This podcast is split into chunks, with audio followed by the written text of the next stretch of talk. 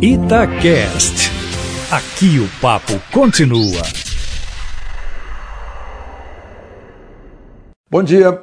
Ontem a comitiva brasileira participou no Vaticano da canonização da Irmã Dulce, o vice-presidente estava lá, o presidente foi a, a Aparecida e, e, nós teremos um outro evento muito grande no dia, nos dias 13 e 14, ninguém está falando nisso ainda, de novembro, já está perto, tá, já está há menos de um mês aí, é, é a reunião dos BRICS, que é Brasil, Rússia, Índia, China e, e, África do Sul. Os países em desenvolvimento, quando foi criada essa sigla, eles eram em desenvolvimento. A China ainda é em desenvolvimento, mas já tem uma economia aí quase do tamanho dos Estados Unidos, né?